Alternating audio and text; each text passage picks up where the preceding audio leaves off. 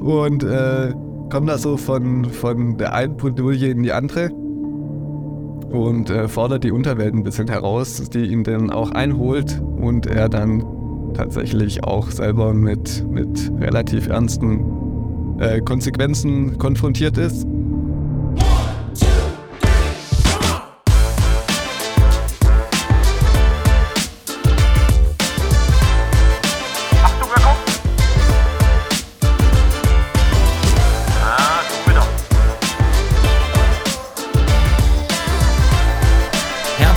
Willkommen bei äh, Wie jetzt, der Talk mit Thomas Kurz.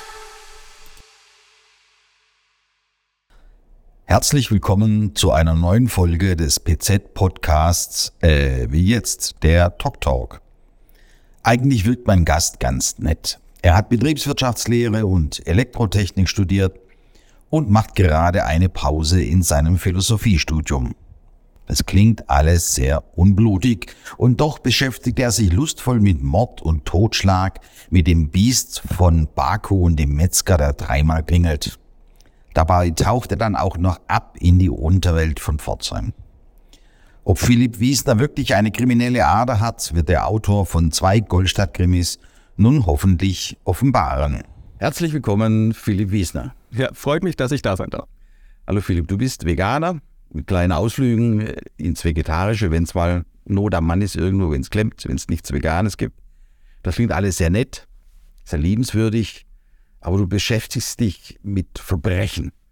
Hast du selber so eine kriminelle Ader oder wie kommen die ganzen Kohlstadt-Krimis?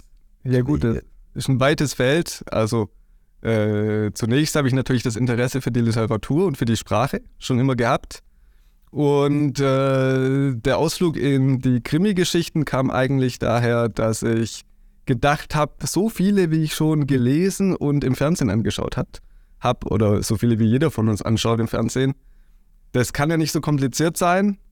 Das ist das einfachste Thema, um selber mal ein Buch zu schreiben, bevor man da in die höhere Literatur einsteigt. Habe ich gedacht, der Krimi ist das einfachste. Aber ja, ich habe mich, hab mich wahrscheinlich auch ein bisschen verschätzt. Also ganz so einfach war es dann am Ende doch nicht. Also das hat jetzt nichts mit deiner äh, verbrecherischen Vergangenheit irgendwie zu tun. Du bist weder vorbestraft, noch wirst du irgendwie mit Fahndungsfotos gesucht. Nee, also äh, bisher war ich ganz anständig. Allerdings als Kind habe ich tatsächlich mal eine Pistole im Bach gefunden.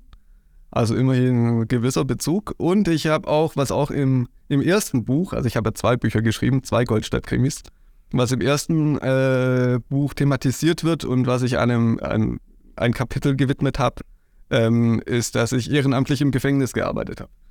Also da habe ich natürlich dann ein paar Erfahrungen und Einflüsse mit einfließen lassen. Also du hast zumindest mal ein paar böse Buben kennengelernt. Ja, ja, auf jeden Fall. Also schwere Jungs. Ähm, ich komme aus Heimsheim und die äh, JVA Heimsheim kennt man ja vielleicht auch. Und genau da habe ich ein bisschen ausgeholfen und mit den Jungs Schach gespielt. Oh, das klingt ja ganz harmlos dann. Das, das klingt fast schon wieder vegan. Ja, ja, aber gerade beim Schachspielen kommt man mit den Jungs ganz gut ins Gespräch. Und wie sind die so? Ah, das sind die so böse, wie sie dann im Krimi erscheinen? Ja, das, also es kommt ein bisschen drauf an, mit wem man es zu tun hat. Ähm, das, die, die größten Probleme machen eigentlich die, die nicht lange einsitzen. Das heißt, die, die lange schwere, also die, die schwere Verbrechen begangen haben und deswegen lange sitzen, die haben sich dann relativ schnell damit abgefunden und sind dann eigentlich die ruhigen Gefangenen. Und die, die aber wissen, sie kommen im halben Jahr wieder raus, das sind eigentlich die, die dann eher den, den Stress machen. Also weil sie wissen, sie müssen sich jetzt nicht groß ändern. Ja, die nehmen das halt hin als irgendwie ein Lausbubenstreich und Betriebsunfall. bringen das hinter sich, machen da noch auf dicke Hose und wissen, dass sie eh bald wieder draußen sind. Und die sind dann ein bisschen die, die ein bisschen komplizierter im Umgang sind, sagen wir es mal so. Wie kommt man auf den Namen Blocksberg für einen Kriminalkommissar? Ich kenne Bibi Blocksberg, das ist Kinderliteratur, das kennen alle Eltern von irgendwoher. Wieso heißt ein Kommissar Blocksberg? Das ist doch völlig daneben, oder? Ja gut, mit Vornamen hast du ja Benjamin, falls es jemand aufgefallen ist. Das ist dann... dann müsste er ja Blümchen heißen. Ja, das war ein kleiner Scherz, weil mir kein besserer Name eingefallen ist. Und ähm, im ersten Buch, was viele Leser ein bisschen ähm, genervt hat, sagen wir es mal so, wo ich das Feedback bekommen habe, dass ich mir da noch was einfallen lassen muss. Im ersten Buch, was mir ja gerade, was gerade nicht verfügbar ist, was ich überarbeite, Heißt das Biest von Baku? Ja, ja, genau. Das klingt auch schon so gut. Ja, da bin ich an der Überarbeitung. Das sollte eigentlich bis zum Muttertag fertig sein, aber es wird wahrscheinlich wieder knapp. Ähm, also Das ist das Überarbeitung. ideale Muttertagsgeschenk. Das Genau. Biest von Baku. Und ähm, da habe ich das erste Buch habe ich komplett durchgezogen, ohne meinem Protagonisten einen Namen zu geben. Und viele Leser fanden das aber nicht so gut und haben gemeint, da muss ich mir was einfallen lassen. Und beim zweiten Buch habe ich auch das ganze Buch geschrieben, ohne dass er einen Namen hatte. Und am Ende äh, haben uns dann den Kopf zerbrochen, was wir dem, dem Jungen jetzt für einen Namen geben. Und dann, dann sind wir auf die Notlösung gekommen. Aber also ist nicht so, dass ich äh, noch keine anderen Namen geändert habe. Also äh, kann auch sein, der Name ändert sich nochmal. Schade eigentlich, es ist etwas gewöhnungsbedürftig, dass jemand Benjamin Blocksberg heißt und äh, Übeltäter auf der Spur ist. Aber äh, warum nicht? Man findet in den Romanen ja immer wieder so ein paar Anklänge an äh, Gestalten, die einem bekannt vorkommen oder an Filmszenen oder sowas.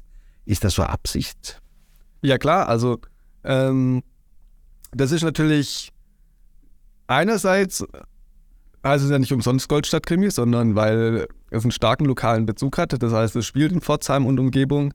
Das heißt, kommen da viele, viele Szenen vor oder auch ähm, viele Pressemitteilungen von euch, von PZ News, werden aufgegriffen und dann aber verfremdet und auch in einen anderen Zusammenhang gesetzt. Also ist jetzt nicht irgendwie basiert eigentlich gar nichts davon auf, auf echten Gegebenheiten, aber wenn jetzt ihr von einem Sprengung von einem Geldautomaten ähm, berichtet, dann fließt das auch so ein bisschen in die Story beiläufig ein. Und ähm, davon abgesehen natürlich so ein bisschen interessante Plätze in und um Pforzheim und Lost Places. Also auch so Sachen, die nicht jeder kennt und ein bisschen spannend sind, sich auch so ein bisschen die Mythen drum ranken. Ähm, die lasse ich einfließen. Ähm, und was war noch der zweite Teil der Frage? Ja, ich habe mehr an so Achso, ja, genau an Filmzitate gedacht, äh, also Bilder, äh, die- diese Szene, wo da der Kommissar da im Hauptfriedhof da spazieren geht und der viele Nebel. Da habe ich sofort an, an, an Edgar Wallace-Filme, an diese alten Filme da gedacht, wo dann da, weiß, schwarz-weiß kennt niemand mehr, da die Leute durch den Nebel tappen und man dann irgendwo noch vielleicht irgendwas hört oder einen Schatten sieht oder sowas. Oder ja, eben auch Bibi Blocksberg, Benjamin Blümchen, diese äh, dann witzigen Querverweise auf irgendwelche Dinge aus, aus der Ju- Jugendliteratur oder aus dem Pop-Bereich oder so. Ja, also genau, also Popkultur habe ich sehr viel einfließen lassen. Sind überhaupt unglaublich viele Anspielungen. Also ich habe ja auch eine Lesung jetzt hier mit der Pforzheimer Touristeninfo im Herbst. Ähm, da werde ich es wahrscheinlich auch so machen, dass ich einen Teil, also ein Kapitel vorlese, gerade das erste wahrscheinlich, was du gerade auch gemeint hast mit dem Friedhof. Und dann im Anschluss, also irgendwie nach einer Dreiviertelstunde lesen, nochmal eine Dreiviertelstunde erkläre, warum ich was wie geschrieben habe und wo die Anspielungen sind. Also sind natürlich welche drin, die erkennt jeder sofort und damit kann auch jeder was anfangen. Und manche sind aber auch sehr subtil. Also das macht auch so ähm, bei meinen Lesern beliebt. Also die meisten, also sagen wir so, ich habe schon alles gehört. Von, das ist das schlechteste Buch, das ich je gelesen habe, bis zu, das ist das beste Buch, das ich je gelesen habe. Also es scheint die Leute auf jeden Fall zu beschäftigen. Das ist auf jeden Fall interessant. Und ähm, ja, gerade die Friedhofsszene natürlich ähm, so ein bisschen drei Fragezeichen lasse ich immer mit einfließen.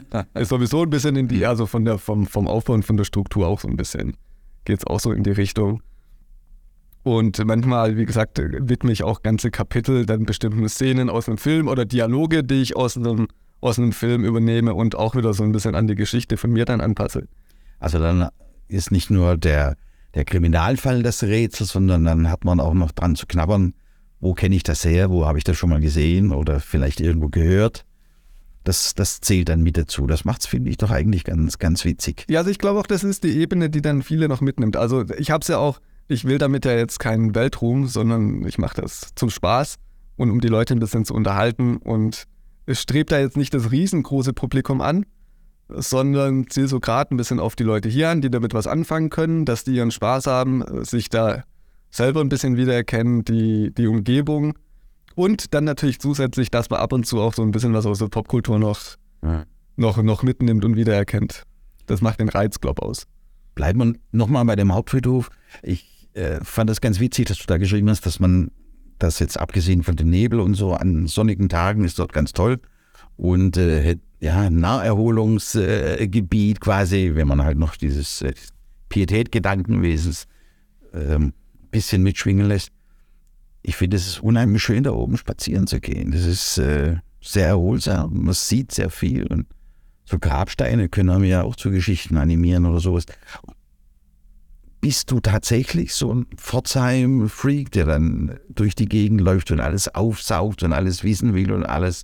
Oder fliegt dir das einfach so zu und dann suchst du danach nach irgendwelchen Lokalitäten? Ich habe schon immer ein gewisses Interesse dafür gehabt, würde ich jetzt mal sagen. Und jetzt mit den, mit den Büchern ist es noch verstärkt worden, dass ich natürlich besonders Ausschau halt ähm, nach interessanten Sachen rund um Pforzheim und Geschichten und auch Mythen und auch ähm, historische Sachen. Und ich will auch mal noch einen historischen Pforzheim Goldstadt-Krimi schreiben. Also der dann irgendwie vor drei, vier, 500 Jahren spielt.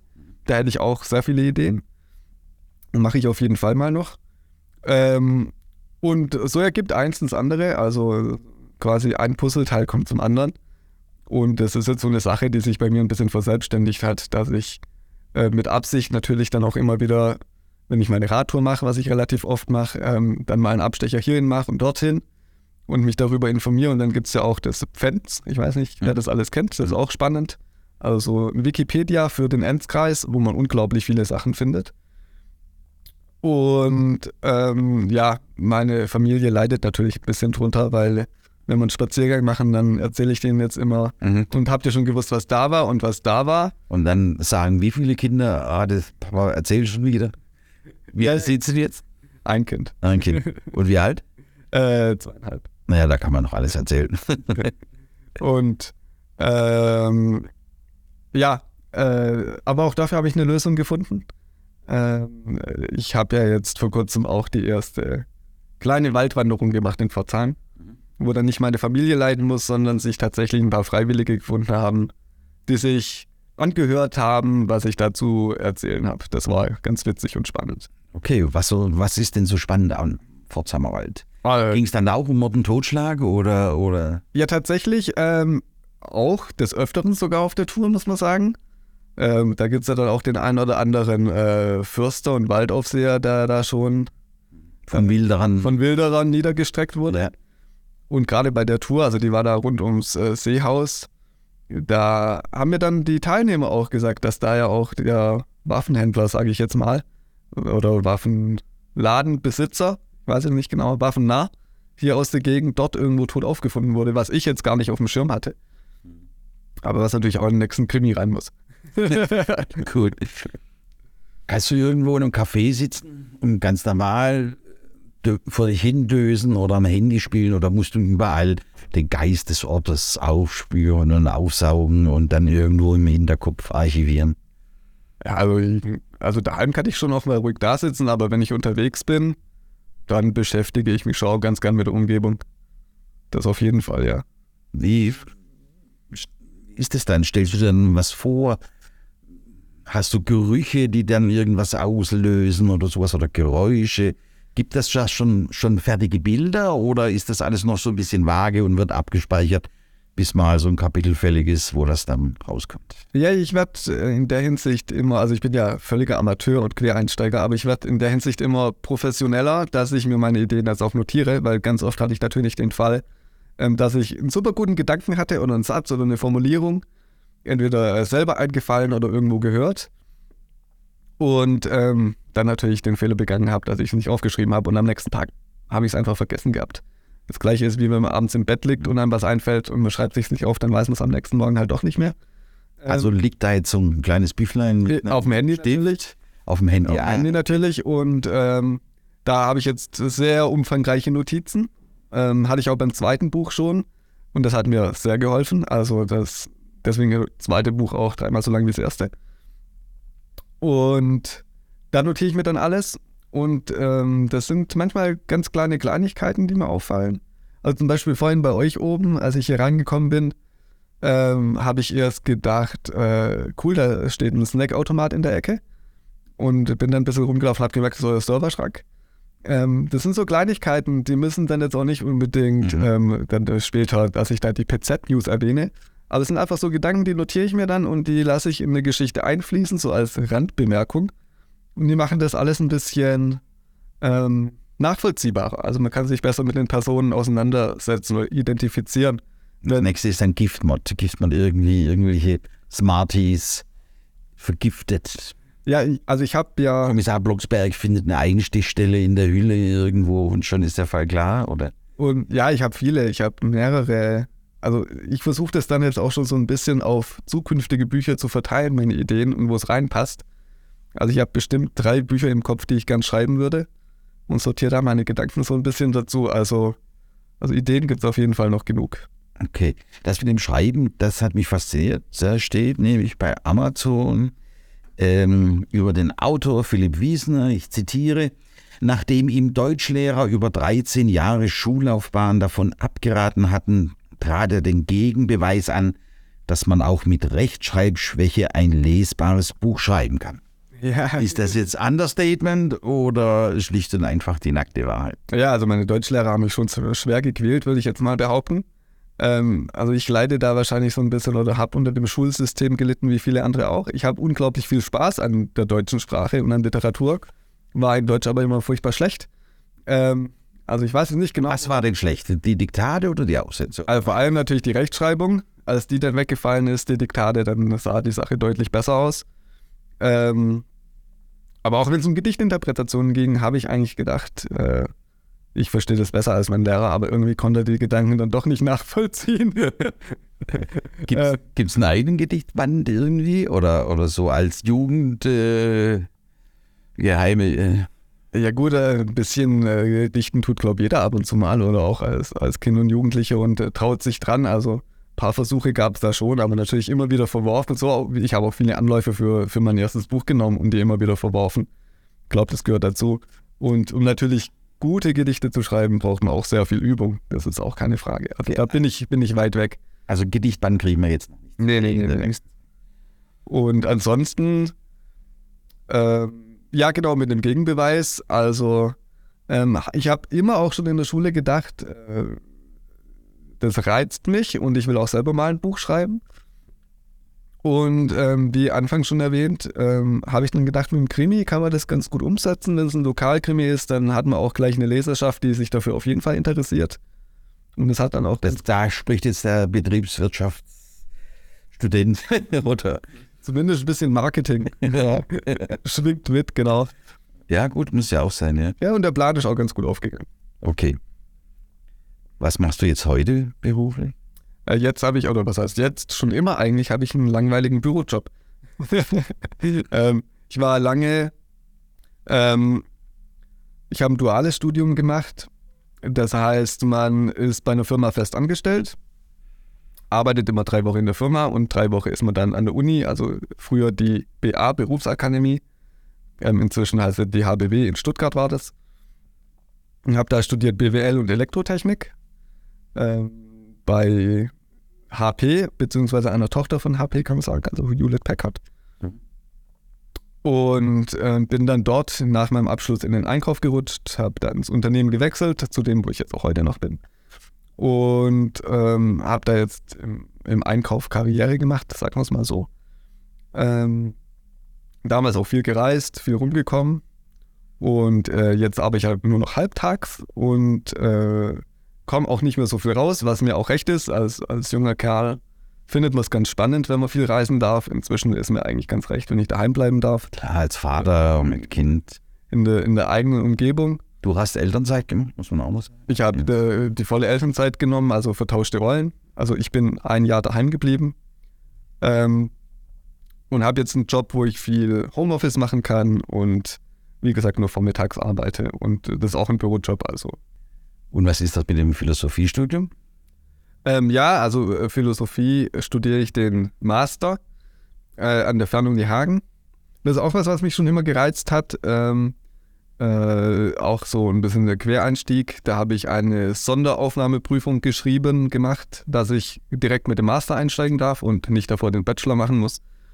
Und das ist auch super spannend, nur leider fehlt mir da die Zeit. Also ich muss halt die Zeit ein bisschen aufteilen zwischen Job, Familie, ähm, Bücher schreiben ähm, und äh, dem Philosophiestudium. Deswegen habe ich da jetzt erstmal ein Ruhesemester eingelegt. Okay, also müssen wir noch auf die Masterarbeit wissen. Die Masterarbeit, ja, die muss noch, die ist noch fällig, genau.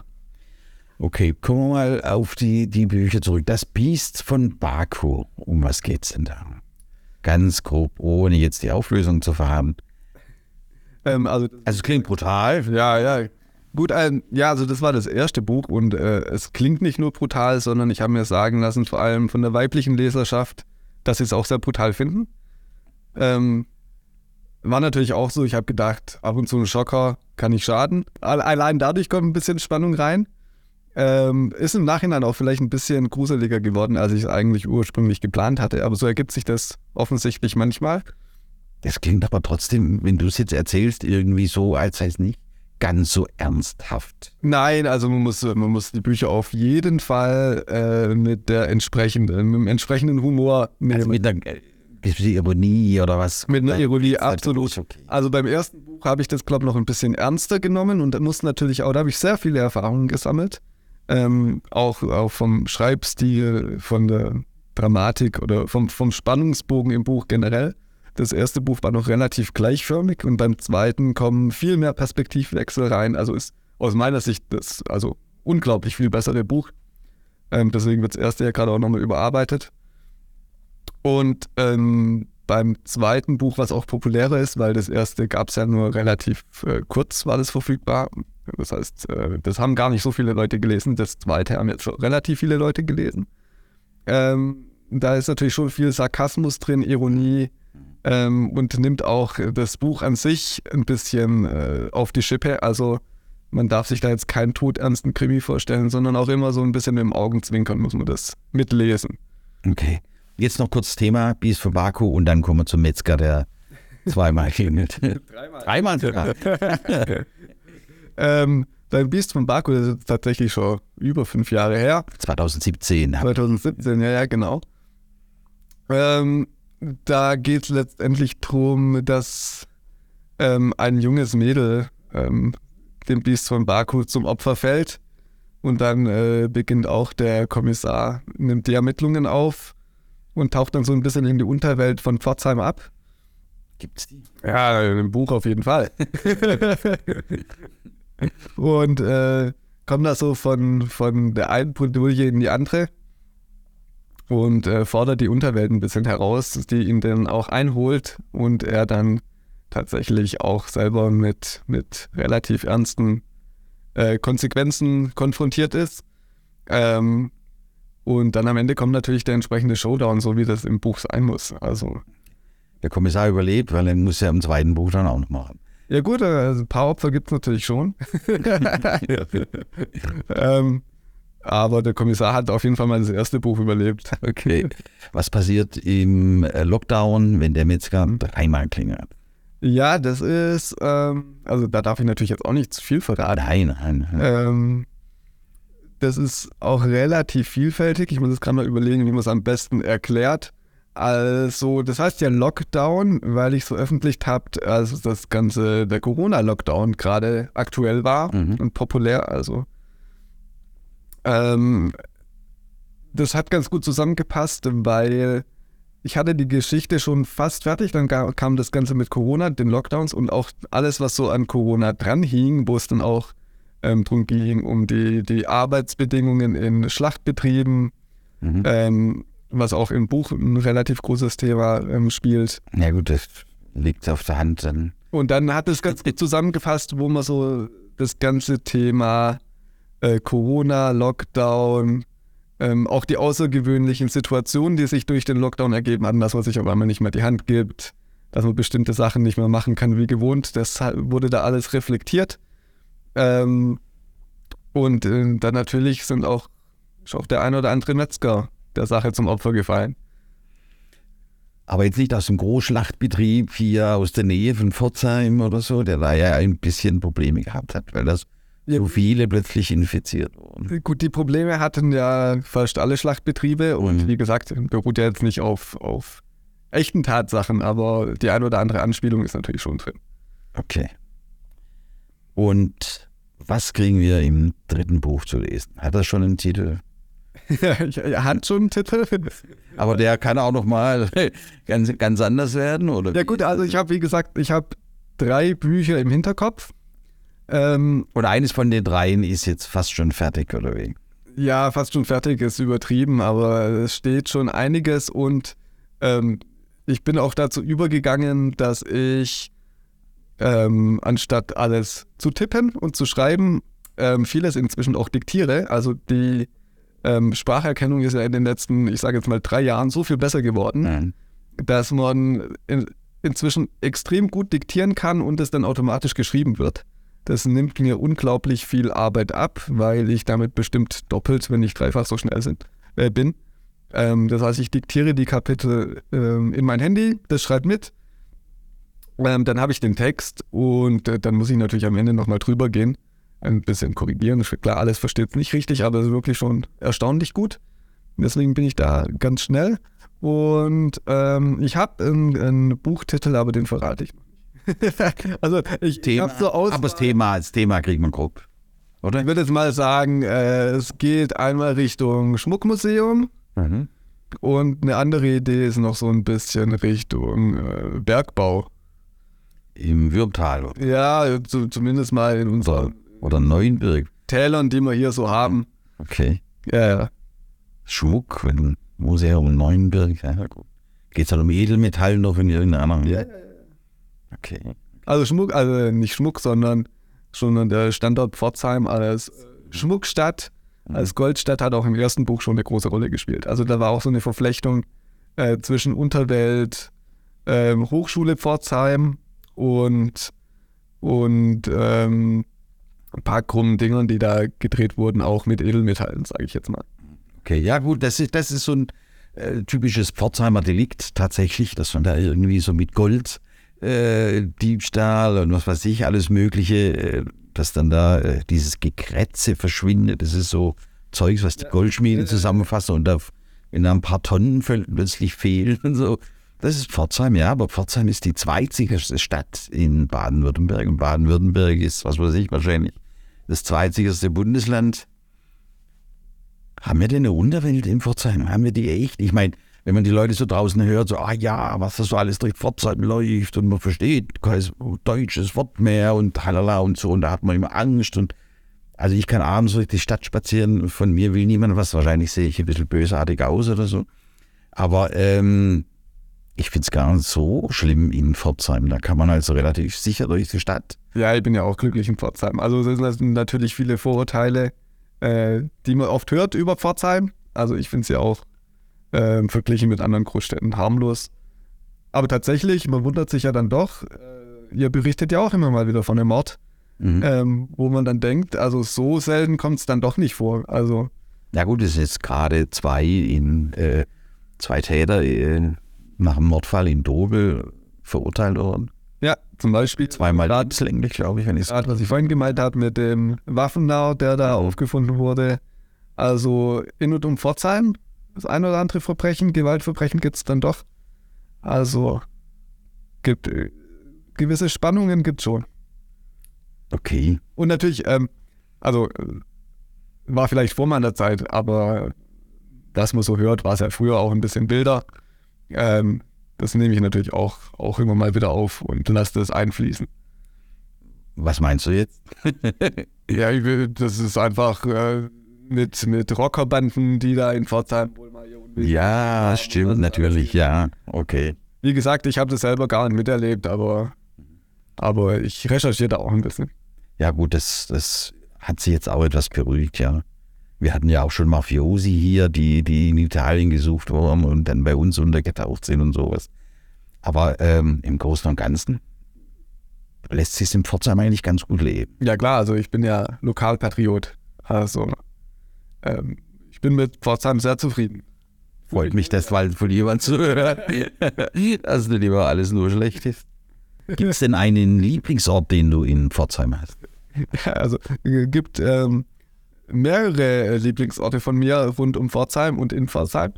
Ähm, also was natürlich äh, zum Beispiel spannend ist und was auch im Buch vorkommt, ist zum Beispiel die Nike Raketenstation. Mhm. ähm, wo noch die alten Bunker zu sehen sind. Sowas ist natürlich super spannend. Also immer so, wo die, wo die Historie eine Rolle spielt und ähm, auch ein bisschen spannende Themen drumherum sind. Und ähm, einen, einen Scherz habe ich mir dann auch noch erlaubt im Buch. Ähm, ich habe das Kapitel, glaube auch wenn ich mich recht erinnere, Treppenwitz genannt. Ähm, wir haben da eine ganz interessante Treppe, finde ich, in der, bei der Fakultät für Gestaltung, die ich in den letzten äh, zwei Jahren sehr oft laufen musste. Ähm, und die habe ich dann auch in mein, in mein Buch einfließen lassen. Das Die heißt, führt vom, vom alten Buchenberg. ja, nicht ganz so weit, äh, schon relativ weit unten und dann geht es quasi das letzte Stück den Berg runter. Kann man eine sehr große Wendeltreppe laufen, die ein bisschen außergewöhnlich ist, was man so auch nicht so oft sieht. Ähm, und die habe ich dann auch als zum Spaß als einen Lieblingsort ins Buch einfließen lassen. Das heißt, einer von meinen schweren Jungs im Buch ähm, hat einen Fable für Treppen. Ah, okay. Das noch ein bisschen umgesetzt. Also das wäre jetzt der Geheimtipp für, für Leute, die Pforzheim, Nein, das ist die dunkle Seite von Pforzheim Nein, kennenlernen wollen. Seite, nein, das ist einfach nur, einfach nur einen kleinen Spaß, den ich mir im Buch erlaubt habe. Ja. Okay. Jetzt hast du zwei Krimis geschrieben. Der dritte, den kriegen wir irgendwann mit. Ähm, ja, hoffentlich vor Weihnachten, das ist immer der Plan. Aber das war letztes Jahr schon der Plan. deine Frau ist als Influencerin auf Instagram unterwegs, im Fernsehen, äh, YouTube, Kochen. Möchtest du auch mal so berühmt werden? Na, mir reicht äh, die Lokalberühmtheit in Pforzheim. ja, meine, meine Frau ist natürlich, was Bücher angeht, ähm, äh, populärer. Also sie hat schon zehn Stück geschrieben. Ähm, und auch natürlich eine Auflage in den äh, Zehntausenden.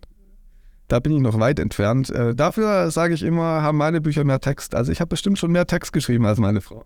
Okay, gut. Ja, dann, das ist doch schon mal was. Ja, dann äh, wünsche ich dir, dass du noch viel, viel mehr, weiterhin viel, viel mehr Text schreiben kannst.